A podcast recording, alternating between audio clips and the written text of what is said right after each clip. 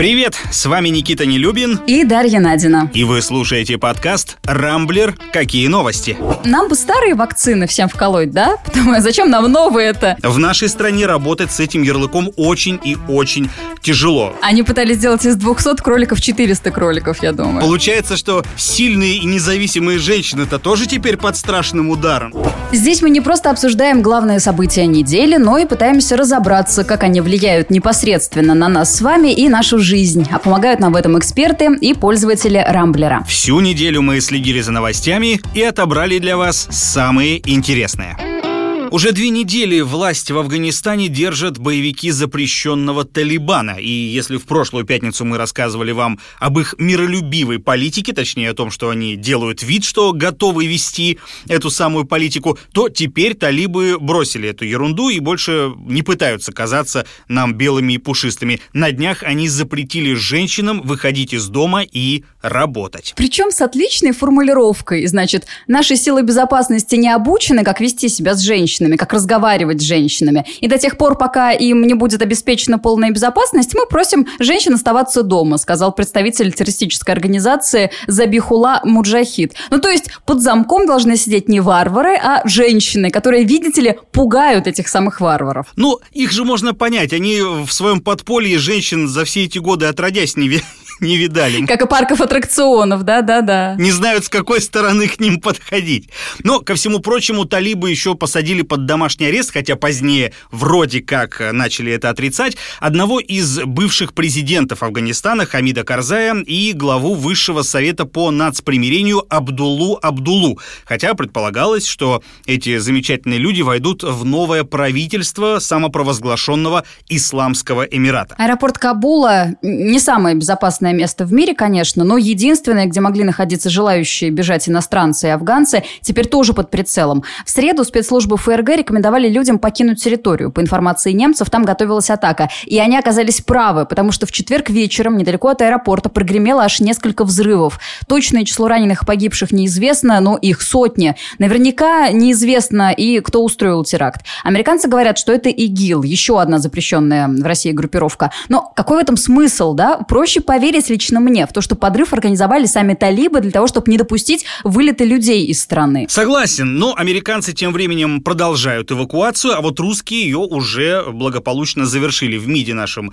э, вчера сказали, что все желающие уже Кабул покинули, ну а накануне в Подмосковье действительно прилетели три самолета Минобороны, которые забрали около 500 граждан России, Украины, Узбекистана, Белоруссии, Киргизии, Таджикистана, и среди эвакуированных было много россиян афганского происхождения. Но уехать из Афганистана в Россию хотели не только они. Еще 23 августа агентство Фергана опубликовало открытое письмо группы афганцев, выпускников российских военных вузов, которые просили российские власти эвакуировать и их тоже из-за угрозы расправы со стороны талибов. В Кремле, реагируя на это, заявили, что фиксируют все, анализируют все просьбы об эвакуации, но дальше этого не пойдет дело, вероятно, потому что Путин уже говорил, что под видом беженцев в страну могут пролезть террористы. Ну и это правда правда, да, вот лично мне будет не по себе, если к нам полетят сотни и тысячи людей без образования, и бог знает с какими взглядами. Да и вообще в нашей стране нет инфраструктуры для того, чтобы принять всех этих людей. Я молчу, что это о финансовой стороне вопроса. Кризис на дворе. Ну, кстати, не будем забывать, что вчера талибы заявили, что все желающие все-таки смогут покинуть Афганистан в обычном порядке, не цепляясь за фюзеляжи самолетов, как это было в самом начале. Правда, случится это только после того, как из страны уйдут все американцы американцы. Ну и, конечно же, решительно осудили вот эти недавние взрывы в Кабульском аэропорту. Еще раньше они сами вроде как предупредили о вероятных терактах, которые, э, мол, должны бросить тень на Талибан. Да, не будем забывать, что в провинции Паншер действительно расположено сопротивление, которое на отрез отказывается сдаваться. И я вот полагаю, это идеальный такой козел отпущения, на которого талибы вполне могут свалить э, всю вину, и даже не на американцев. И что-то мне подсказывает, что так оно и произойдет. Но, на мой взгляд, это опять-таки очередная попытка Талибана делать такую хорошую мину при плохой игре. Вряд ли она будет кем-то защитна, потому что э, к самим талибам ярлык кровожадных террористов уже приклеился настолько крепко, что поверить в их белость и пушистость невозможно, ну, при всем желании. Тут ведь еще есть один момент, который тоже, скажем так, может спасти Талибан в глазах мирового сообщества. А, они ведь и сами говорят, что вот у нас есть, мол, э, политическое крыло, а есть боевое крыло, террористическое. Соответственно, там, если что, можно всегда спихнуть э, все вот эти вот атаки, эти теракты и взрывы на своих э, неподчиняемых, неконтролируемых боевиков, которых вот мы сейчас их обучим, как с женщинами обращаться, мы их сейчас обучим людей не убивать на улицах, мы их обучим самолеты не взрывать, дайте только срок. Вот я думаю, что и такой тоже сценарий вполне может быть разыгран. Но главное, зачем нам всем в это все верить? Мне кажется, абсолютно всем очевидно, что то, что происходит в Талибане, это ненормально, то, что они взяли власть, это ненормально. И сколько бы наш Шмидт не говорил, что это единственное легитимное правительство, ну, я не согласна с этой формулировкой. По-моему, это чудовищно. Ну, вот, кстати, смотри, пока мы с тобой записываем этот выпуск подкаста, исламское государство все-таки взяло на себя ответственность за атаку в аэропорту Кабула. Это официальное заявление группировки. И мне вот теперь, кстати, очень интересно, что будут делать после этого Штаты. Пентагон, потому что вчера заявил, что в Кабуле погибли 13 американских военных, еще 20 получили ранения, а через две недели, напомним, США вроде как должны полностью э, свой контингент э, из Афганистана вывести. И мне вот теперь любопытно, Байден все-таки доведет это дело до конца, либо приостановит э, вывод войск, или вот теперь, когда исламское государство э, взяло на себя ответственность за теракты, может быть, опять нарастит в Афганистане военное присутствие. Как ты считаешь, какой может быть сценарий? Мне кажется, что главным здесь будет и определяющим все-таки то, как поведут себя американские избиратели, потому что рейтинг Байдена упал до минимума с момента избрания, мы с тобой тоже обсуждали неделю назад, а для него гораздо важнее там не то, что ему говорит Меркель, что ему говорит там, я не знаю, Борис Джонсон или что там думают мировые СМИ. Ему гораздо важнее, что думают избиратели, которые его э, избрали и которые, значит, одобряют его политику. Поэтому если общественное мнение американское будет склоняться к тому, что, ну, не любо вот так вот все оставлять, то, может быть, он и согласится оставить там войска и вести новых. Но в любом случае так быстро меняется ситуация, что вообще же ничего невозможно предсказать. Вот с экспертами тоже я разговаривала накануне записи подкаста. Никто не может дать никаких прогнозов, потому что все меняется каждый день, каждый час буквально. И невозможно предсказать, что случится завтра. В России появился еще один иноагент, телеканал «Дождь». И эта новость, надо сказать, поразила не только журналистов и зрителей, но и рекламодателей, которые, кажется, готовы отказаться от поддержки «Дождя», а без них на одной платной подписке пользователей это СМИ едва ли протянет. Все-таки делать телевидение, даже такое, ну, условно говоря, э, мобильное, гораздо дороже, чем, скажем, онлайн-СМИ. Ну, главный редактор «Дождя» Тихон Зитко уже заявил, что телеканал обжалует в суде решение Минюста, так как считает его незаконным, и продолжит работу. А вообще в реестре иноагентов становится как-то вот все теснее. Кроме телеканала туда попало издание «Важная история» и семеро журналистов, а всего же там 43 СМИ и журналиста. Вообще надо сказать, что подобные реестры, они ведь есть не только в России, но и в других странах. Вот, например, телеканал RT в Америке тоже иноагент. Но там все очевидно, потому что RT очень так мощно и в открытую финансируется Россией. Но в случае с изданиями, которые у нас при признают иноагентами, все на самом деле не так просто. Потому что тот же «Дождь» попал в реестр из-за пожертвования некой гражданки Армении. То есть журналисту в России достаточно получить какой-то там перевод из-за рубежа или там съездить в пресс-тур, который оплатила иностранная компания, а у нас иностранного бизнеса в стране, как известно, хватает, и все, ты, собственно, попал в реестр. Можно было бы сказать, какая мне разница, да? Я не читаю «Медузу», я не смотрю «Дождь», я не слушаю слушаю подкасты, созданные журналистами со статусом агента, но где тогда получать альтернативную точку зрения? Готовы ли государственные СМИ критиковать власть, критиковать выборы депутатов, министров, президента? А ведь у нас, у всех, как у потребителя информации, есть на это право. Безусловно, это право есть, но на него вот те же самые депутаты и министры уже давно наплевали. И сейчас «Дождь» иноагент Дождь, такое получается почти представление Джеймс Бонда, э, думает, как быть дальше. Наталья Синдеева, руководитель канала, уже сказала, что э, сколько угодно можно называть статус иноагента знаком качества, но реальность, к сожалению, такова, что в нашей стране работать с этим ярлыком очень и очень тяжело. Э, та же самая «Медуза» яркое тому подтверждение. Спикеры отказываются давать комментарии, спонсоры отказываются давать деньги, да и не все журналисты пойдут работать в штат иностранному агенту. Плюс иноагентам нужно отчитываться о каждом заработанном и потраченном рубле, а это громадная бухгалтерия, которую надо вести. Еще для иноагентов есть некоторые ограничения в работе, в рекламе самих себя тоже. А, и, кстати, на тех же выборах, грядущих сентябрьских, не вполне понятно, как они будут работать. Короче, иноагенты, они, а жертвы глобально мы с вами, все потребители информации. Вообще, лично мне после этой новости трудно представить, что всего каких-то 10 лет назад на «Дождь» приезжал тогдашний президент России Дмитрий Медведев и поздравлял да, коллектив да. телеканала с годовщиной. Все-таки удивительные, да, тогда были времена. Я вот уверен, многие сейчас их вспоминают с теплотой. Э, пусть президент у нас там был не пойми какой, но еще не было зато Крыма, не было войны в Донбассе, санкций, все нормальные страны с нами дружили. Ну, а теперь вот имеем то, что имеем, к сожалению. У нас на глазах государство душит одно независимое СМИ за другим, и самое обидное, что ничего с этим нельзя сделать, и дальше будет только хуже. И это не только мое личное мнение, потому что многие эксперты уверены, что наше славное правительство продолжит вот этот свой репрессивный курс, потому что поле еще, к сожалению, не до конца перепахано и удобрено соловьиным пометом, держится еще на плаву достойные издания, в том числе в регионах, кстати, но вот лично у меня нет почему-то сомнений, что длинные руки Минюста в ближайшее время и до них дотянутся. В общем, грустно это все, конечно. Надо сказать, что э, ходили уже правозащитники из СПЧ в Минюст за разъяснениями, почему дочь внесли в реестр иноагентов. Там им эти разъяснения дали. После этого э, были анонсы, что законодательство в части иноагентов переменят. Все-таки там не очень четко все прописано сейчас. Э, очень технически э, работают все эти механизмы. Пришел тебе перевод из Армении, все, тебя сразу Росфинмониторинг э, в свой список вносит, отправляет Минюсту, и ты уже сразу иноагент. Здесь нужно что-то делать, нужно, очевидно, предупреждения какие-то изначально выносить СМИ для того, чтобы они могли исправить какие-то нарушения, если они есть. Ну, было бы здорово, если бы эта работа все-таки была проведена, как и обещают нам правозащитники.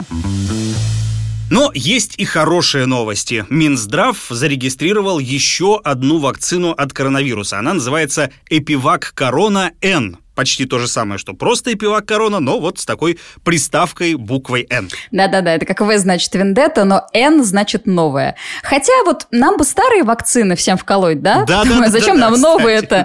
Э, темпы вакцинации слегка упали в стране, хотя упала и заболеваемость, это надо признать. На днях Москва даже уступила первое место по суточной заболеваемости Подмосковью. Подмосковью. А в Питере так и вообще в один из дней было всего 600 новых случаев. Да, ну, надо сказать, что эти цифры позволили властям ослабить ослабить ограничения. Разрешили очно проводить линейки 1 сентября. Э, учителям столичным позволили отказаться от масок. А в Питере так вовсе открывают детские зоны в торговых центрах, аквапарки, аттракционы, но только при условии, что 100% их сотрудников привиты от ковида или уже им переболели. Это все, конечно, хорошо, но как быть с четвертой волной? Ведь, судя по новостям из Европы, там всплеск уже фиксируется. Да даже вот в соседних странах, да, много случаев в Литве и Эстонии Эстонии, например. В этих прибалтийских республиках вновь вводят обязательное ношение масок. Вообще вирусологи говорят, что к нам четвертая волна придет до ноября. Инфекционисты, опрошенные лентой, также считают, что к ноябрю мы подойдем э, с хвостом примерно в 20-30%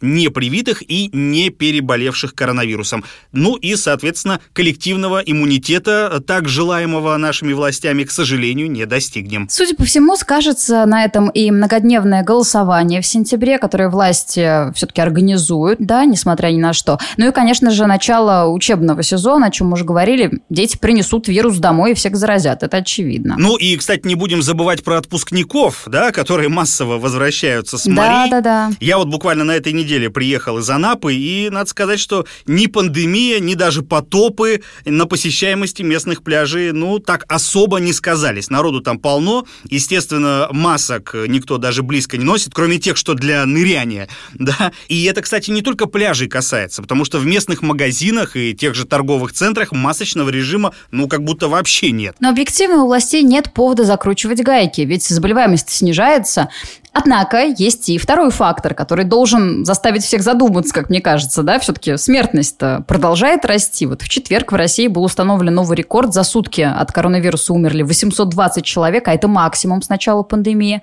Но вот некоторые эксперты полагают, что такая смертность – это нормально. Вообще это просто шлейф высокой заболеваемости прошлых месяцев.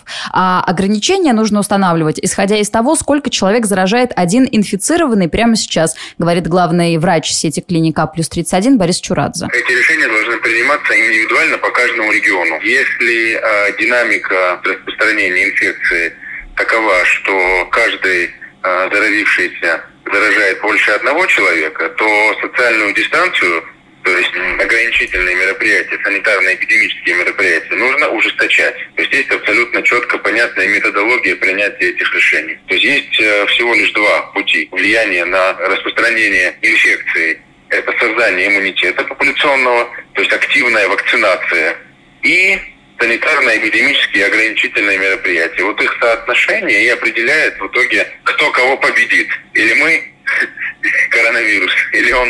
Кстати, интересно, что в лидерах по темпам вакцинации не Москва. Вот по подсчетам РБК на первое место по доле привитых вышла Белгородская область. Там вакцинацию прошли 45% населения. В аутсайдерах э, Дагестан, по данным на 17 августа, первый компонент вакцины в республике получили 10,5%, а второй 7% населения. Ну а всего же по стране хотя бы одну дозу вакцины получили уже более 40 миллионов россиян, обе более 33 миллионов. Цифры неплохие, но как-то все равно маловато. Ну вот неплохие-то они неплохие, только непонятно, как это все считается, потому что, ну, наверняка учитываются в том числе лже-привившиеся, которые вот тупо заплатили деньги нечистым на руку медикам, а те за несколько тысяч рублей выдали сертификаты и внесли запись на госуслугах. Таких случаев полно, к сожалению, и, кстати, на этой неделе в Ленинградской области одну такую банду накрыли, говорят, даже там якобы какой-то депутат местный был замешан в этой схеме, так что я бы вот по поводу всей этой статистики на твоем месте, ну, не сильно обнадеживался. Не знаю, а я вполне доверяю. Мне кажется, что вот эти вот нечистые на руку медики, это все-таки исключение. Это какие-то просто сотые доли процента.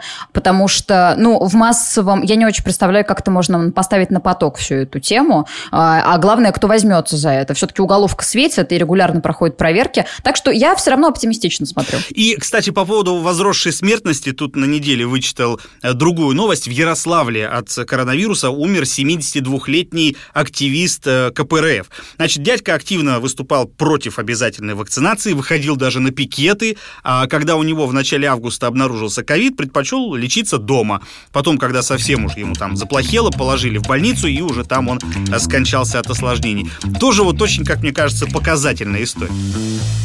В Токио стартовала Паралимпиада. К сожалению, эти соревнования собирают меньше просмотров и вообще как-то интересуют публику не так активно, как Олимпийские игры. А это очень жаль, ведь наши спортсмены выступают даже круче и привозят иногда больше медалей. Ну а главное, там ведь за каждой наградой стоит какая-то просто невероятная трогательная история преодоления. Одним из главных героев этой недели стал российский велогонщик Михаил Асташов. Он установил мировой рекорд на Паралимпиаде в Токио и завоевал золотую медаль. Асташов участвовал в гонке преследования на дистанции в 3000 метров среди спортсменов с нарушением опорно-двигательного аппарата. Региональные власти уже объявили, что по возвращению в Бурятию ему подарят сертификат на покупку квартиры, э, еще премию в полтора миллиона рублей и пожизненную пенсию в 30 тысяч рублей ему выписали.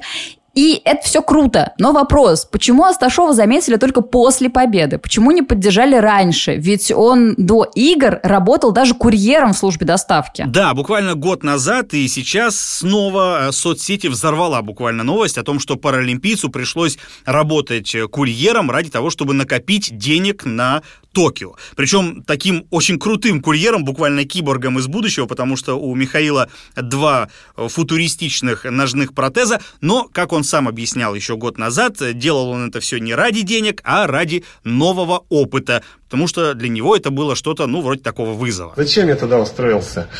Я устроился туда, ну, в первую очередь, э, для самооценки, э, для какого-то нового опыта. Ну, это все было не ради хайпа и заработка денег, просто мне хотелось попробовать э, себя в какой-то новой сфере. Я не могу понять, почему это все вызвало такой ажиотаж. Я был, конечно, не готов к такому. Вообще эксперимент очень крутой, и в моей ленте он вызвал максимально положительный отклик, вот смотрю по друзьям. И в целом же это здорово, когда люди с инвалидностью чаще появляются в профессиях, которые вроде как не приспособлены для них. Так они становятся заметными для общества. Ну, надо сказать, что они были бы куда более заметнее, если бы государство чуть лучше организовало обеспечение тех же инвалидов протезами, даже спортсменов. Потому что очень часто покупать их приходится самостоятельно или на спонсорские деньги, а стоят э, такие протезы немало, а, собственно, из бюджета э, достаточных денег не выделяют. Ну, то есть как, выделяют, но очень очередь там очень на них длинная. И хотя у нас есть вроде как закон о социальной защите инвалидов, срабатывает он, как и все, надо сказать, остальные наши законы, не идеально. Вот и на этой, собственно, Паралимпиаде экипировка российских атлетов от идеальной далека. Об этом говорит Сергей Новиков, автор блога о жизни в инвалидной коляске. Ну, экипированы как бы по одежде наши пацаны нормально. Но вот коляски просто нет слов, оставляет желать не только лучшего, а намного лучшего. Я не могу понять, почему государство не может обеспечить спортсменов, саму команду нормальными колясками современными, которые легкие, удобные, там, либо легко складываются, либо наоборот с более жесткой рамой. А это они едут на вот этих колясках, большинство, которые выдано либо ФСС от Табок Старт, либо вот эти древние катаржины, которые не менялись с 2000-х годов. Я считаю, что государство должно все-таки заняться и начать делать какие-то закупки и помогать спортсменам колясками, протезами. Вот именно, чтобы не просто там добавляли, чтобы люди где-то там попрошайничали друг у друга, просили, делали сборы в соцсетях. Вот на это надо обратить внимание нашему государству. Круто то, что, несмотря на все сложности, наши продолжают рвать Токио. Конечно, все быстро меняется, но вот вчера вечером мы были на третьем месте в медальном зачете. 17 наград, 6 из которых золотые. В общем, впереди еще много соревнований, много наград. Желаем удачи нашим ребятам и верим в победу. Страшные вести для всех кошатников и собачников страны пришли на этой неделе. Власти задумали ограничить число живущих в квартире домашних животных. Готовит законопроект Минсельхоз, и в этом документе будет четко определено, сколько питомцев на один квадратный метр жилплощади можно россиянам заводить, а нарушителям обещают даже уголовную ответственность. Уголовка грозит и владельцам экзотических животных, которые вредят окружающим. Впрочем, вот конкретно эта идея кажется лишней. У нас питомцы сейчас проходят как имущество, если я не ошибаюсь. И если одно имущество портит что-то чужое, то так и так надо расплачиваться. Другое дело, что заставить владельца пумы, например, компенсировать ущерб не так-то просто. Придешь к такому с претензией, а он на тебя свою кошечку натравит. Ага. Или она тебе в ботиночке написает. Тоже мало приятного. Ой, божечки. Ну, вот шутки шутками, а в Москве, кстати, несколько таких драм вот буквально прямо сейчас сейчас разворачивается, потому что я регулярно вижу э, в соцсетях всякие истории про пум, которые гуляют вечерами по улицам. Натыкался буквально на днях по телеку на сюжет, в котором певица Виктория Дайнека, помните еще такую, нет? Э, плакала буквально в камеру, что ее терроризирует какой-то там сосед, тоже вот такой вот любитель экзотики. Вообще поразительно, что всех этих тигров, варанов, крокодилов до сих пор не конфисковали. Вот как можно в квартирах держать хищников? Вопрос резонный, но э, новый закон э, не их касается, а скорее безобидных кошечек и собачек. И расчет по квадратным метрам, который, собственно, предлагают в Минсельхозе, он, на первый взгляд, достаточно верный, потому что в прошлом году журналисты, например, в Москве обнаружили квартиру, в которой было 70 кошек. То есть по три животных на квадратный метр. Соседи жаловались на то, что у них весь подъезд пропах, простите, с саниной, и бороться с этим никак невозможно. Хозяин в своем праве. Но один лайфхак есть. Вот записывайте, если у вас есть такая сумасшедшая соседка или сумасшедший сосед с 30 кошками. Так. Как правило, собиратели животных с десятками питомцев, это же люди, ну, не вполне все-таки ментально здоровые, да? А значит, можно написать коллективный иск и потребовать принудительного медосвидетельства свидетельствования. Ну, а дальше уж как карта ляжет. Если псих, то, э, значит, кошек оттуда уберут. Если он здоров, то терпите, дальше нюхайте. Кстати, оказалось, что от засилия животных страдают не только соседи в многоквартирных домах, то же самое и в частных творится. Вот буквально недавно был случай, когда на придомовом участке какого-то там мужичка жили 200 кроликов, и они своим шумом, можете догадаться, какого свойства, не морковку грызли, нет, вот, мешали соседям, ну и запах стоял, конечно, соответствующий. Они пытались сделать из 200 кроликов 400 кроликов, я думаю. Как минимум. И продолжают это делать прямо сейчас. Каждую минуту где-то рождается один кролик. Вообще тема грустная, вот серьезно. И мне интересно, а в какой момент безобидная идея завести кошечку вместо мужа, например, приводит к тому, что ты в 50 лет сидишь такая в кошачьем заповеднике, в каком-нибудь какой-нибудь хрущевке. У тебя мяуканье вместо будильника, драный халат, значит, бутылка вина на ужин. Жесть. Слушай, получается, что сильные и независимые женщины-то тоже теперь под страшным ударом да, выходят из этого закона. Да. Тут, не знаю, выход один, жил площадь расширять. Ну, чего еще делать? Дорого, конечно, но куда деваться? А как быть, например, тем, у кого живут в одной квартире, ну, скажем, кошка и плюс, ну, не знаю, какая-нибудь улитка или рыбка в баночке? Их тоже в Минсельхозе будут учитывать? В общем, опять вот вопросики-вопросики. Вот, у меня в детстве был аквариум э, небольшой, в котором жило 15 рыбок. Вот если их по квадратным метрам рассчитать, то... Разложить бы, каждую.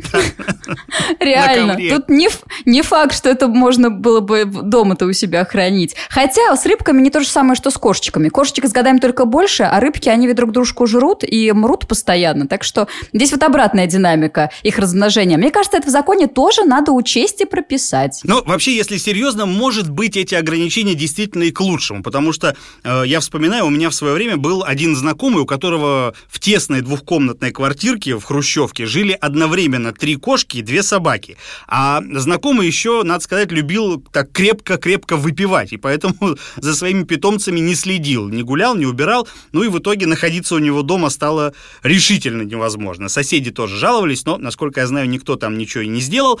И на самом деле таких историй ведь огромное количество, и во всех них животные, конечно, страдают. И вот таких владельцев надо, ну, мне кажется, безусловно, брать под контроль и вот вводить подобные ограничения. А сильных и независимых женщин оставить в покое. Ой, согласна. Ну что, на этом пока все. Вы слушали подкаст «Рамблер. Какие новости?». В главных событиях недели разбирались для вас Никита Нелюбин. И Дарья Надина. Не пропускайте интересные новости, слушайте и подписывайтесь на нас в Google Подкаст, Apple Подкаст, Яндекс Музыки и Castbox. Увидимся на rambler.ru. Хороших вам выходных!